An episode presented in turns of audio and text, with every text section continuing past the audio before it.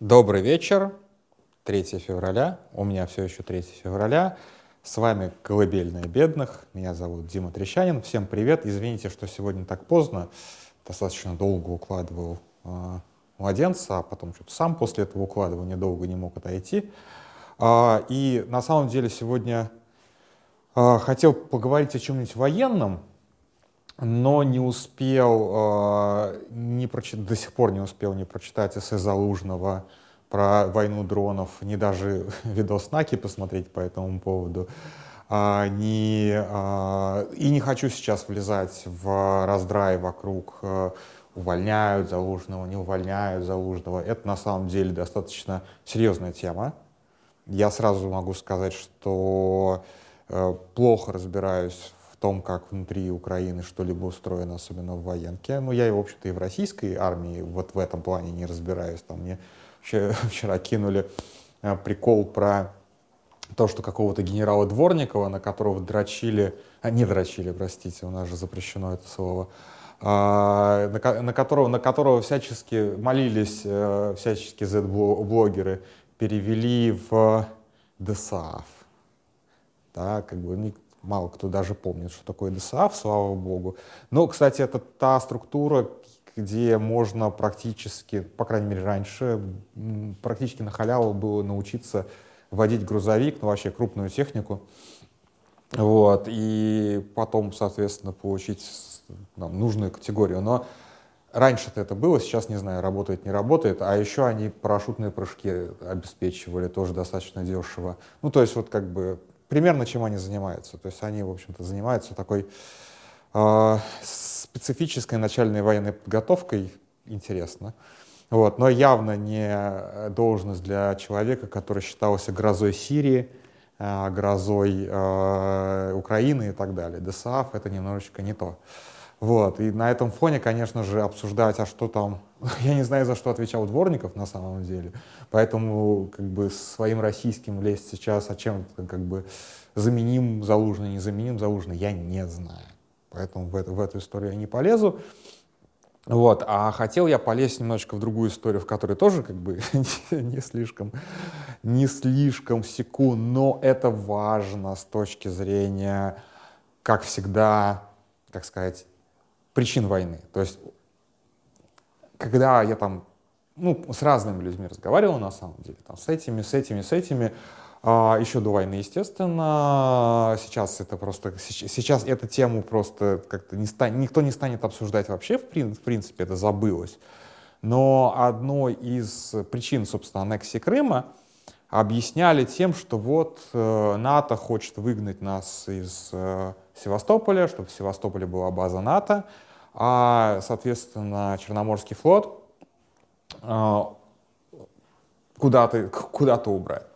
Да, и э, несмотря на то, что с Украиной были подписаны договоры соответствующие, то есть, в принципе, а, там в теории Украина могла не продлить а, аренду Севастопольской бухты, но это очень сильно в теории, то есть как бы это надо было сами, самих себя сильно напугать, чтобы, как бы, чтобы вообще, в принципе, рассматривать такую возможность, что, а, как бы, ну, я напомню, все-таки до 2014 года Украина была дружественной страной, очень дружественной страной, и предположить, что вот тут дружественная, дружественная страна вдруг вот так вот себя по каким-то причинам поведет, но это как бы, это очень, это крайне сомнительно. То есть это был такой надуманный страх, и, собственно, э, не один, а там десятки, ну, наверное, ну, с десяток, да, людей мне так объясняли, что, чувак, ты не понимаешь, геополитика.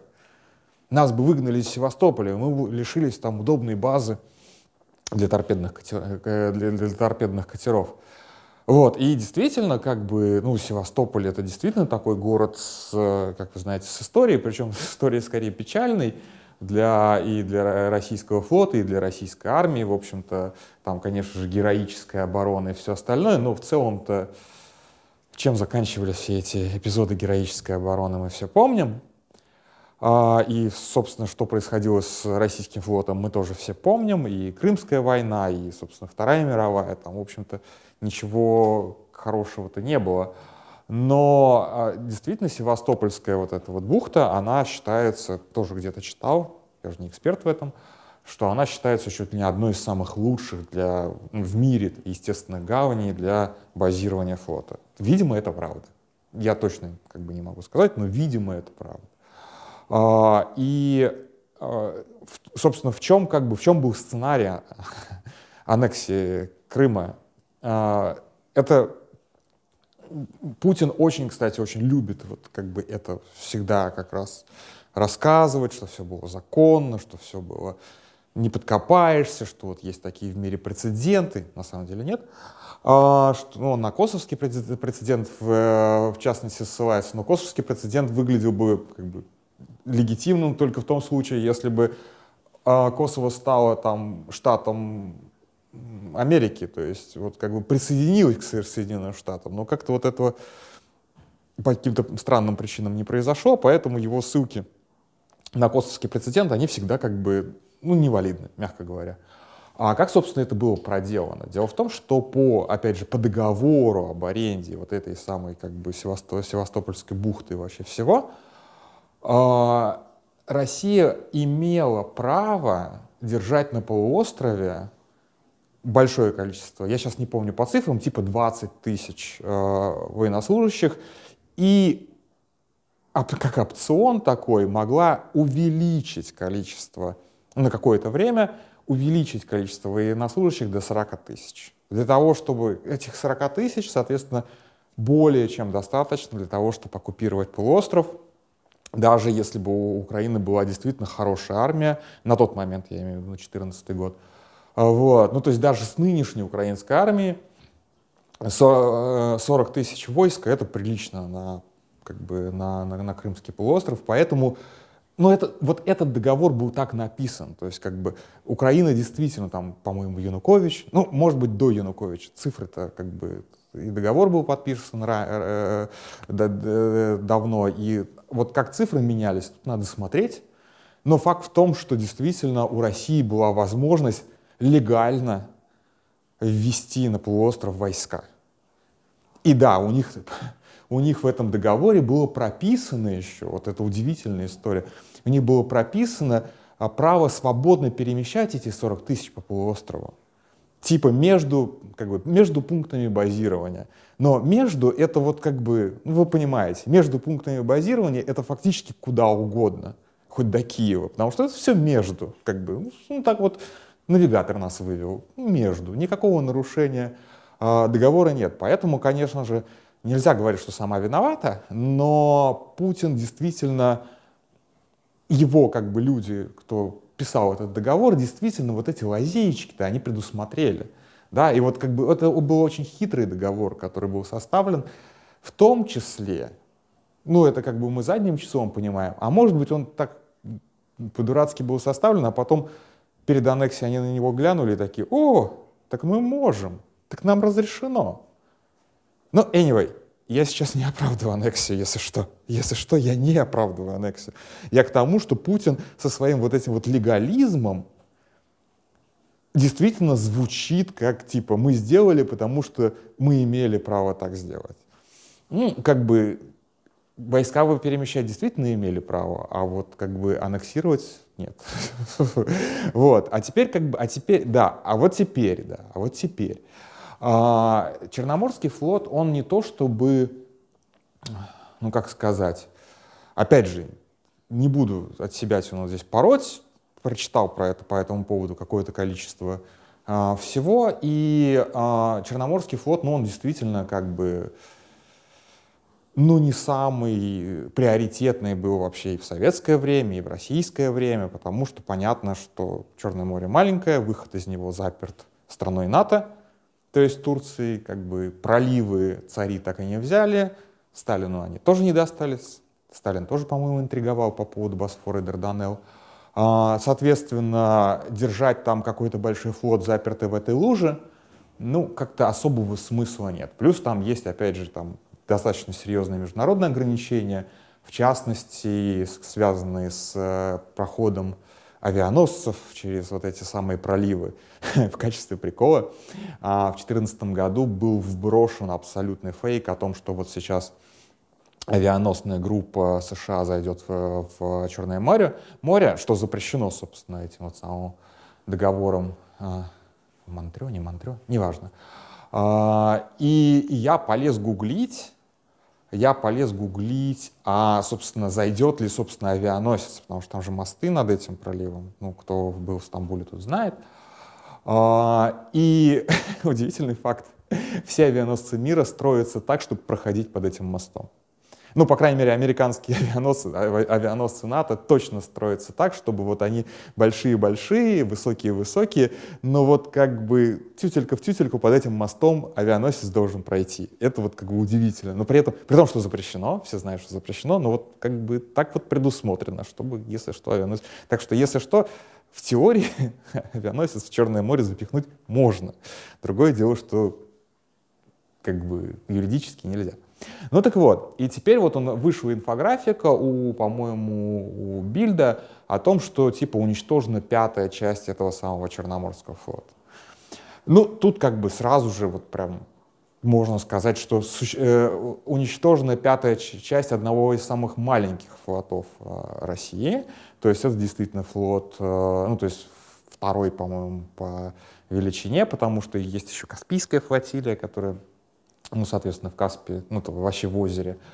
А, она не очень правильная, насколько я понимаю, потому что перед войной, опять же, а, в Черное море а, успели загнать достаточно много кораблей из других флотов, там, северного, по-моему, даже с Тихоокеанского что-то есть. В основном это как раз вот десантные корабли, по которым, собственно, пролетает сейчас достаточно часто.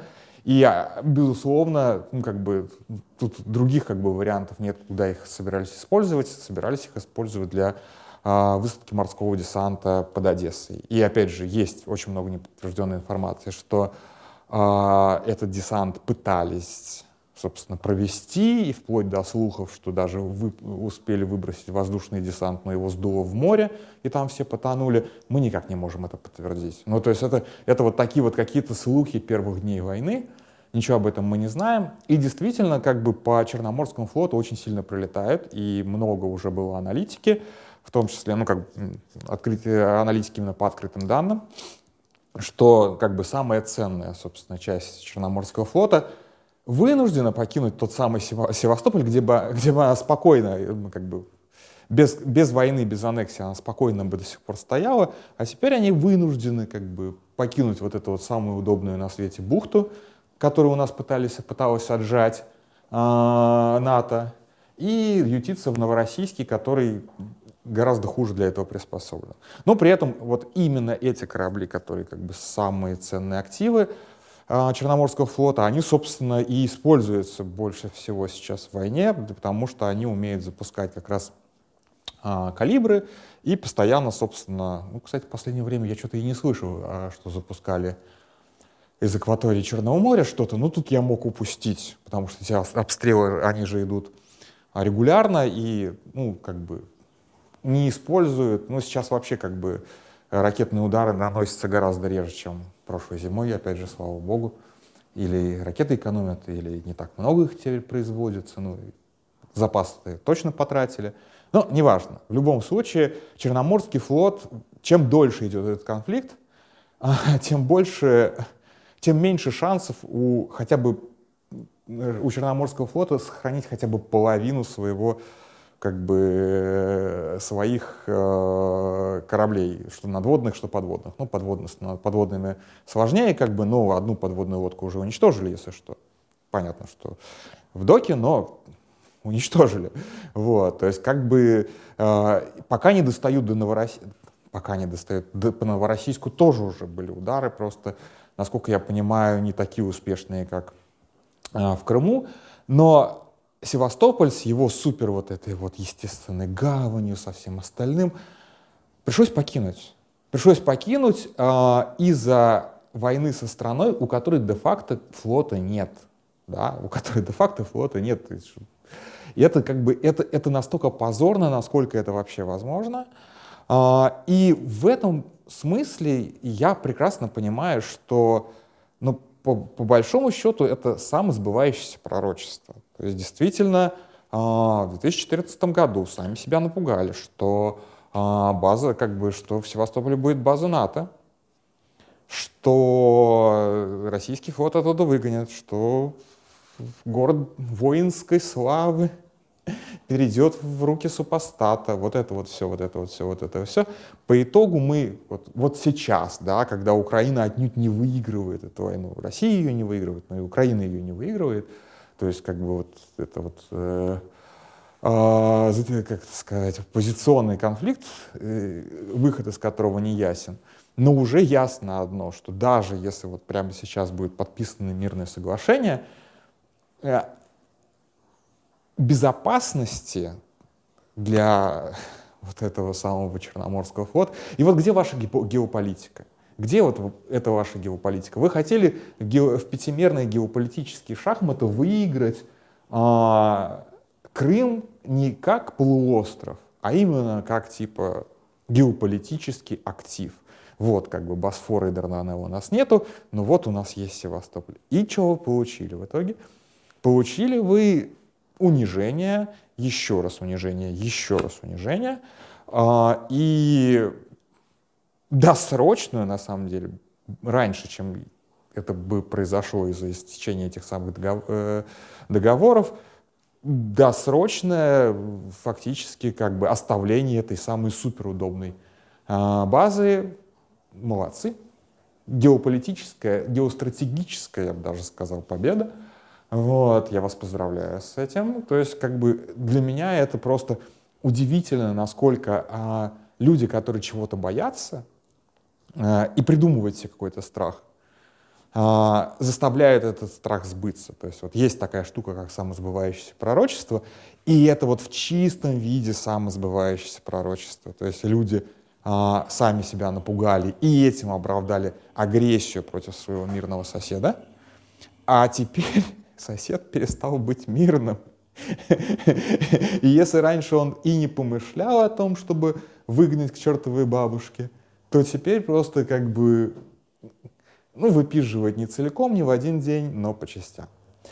Такая вот удивительная ситуация. А, при том, что да, при том, что сам-то Крым пока еще как бы а, Украине освободить не получается, но как бы и не факт, что в, там в ближайшей перспективе получится на российский флот, уже, можно сказать, освобождает Севастополь от своего присутствия. Вот такая вот совершенно удивительная история этой войны, и хочется тоже и про дроны еще как-нибудь поговорить, потому что у меня уже была голосовуха про войну дронов, и интересно, как бы, интересно, как меняется здесь ситуация, она меняется просто как-то ну, не каждый день, ну, там, типа, раз 2-3 недели какая-то крупная новость об этом случается. Об этом, конечно, обязательно тоже стоит поговорить. И, надеюсь, может быть, завтра, а может, на неделе. На этом все. Спокойной ночи.